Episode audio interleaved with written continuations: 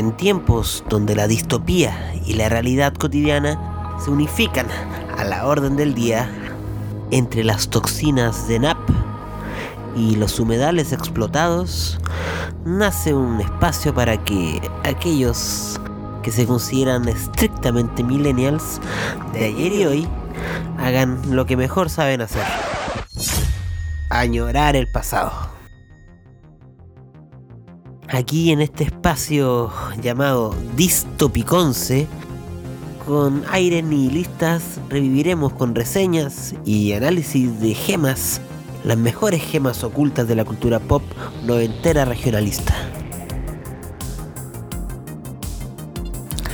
Desde la genealogía de Tony Pulguita, nuestro Krusty de la comarca penquista, o hasta crónicas vivenciales de cómo era nuestra urbe hace 30 años.